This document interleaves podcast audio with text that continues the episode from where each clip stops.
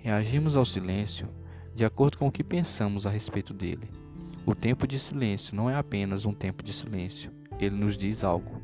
Escrevemos nossas histórias, mesmo quando pensamos não havermos escrito nada. Muitas vezes, como crianças mimadas, queremos tudo do nosso jeito e esquecemos o que às vezes poderia ser o essencial.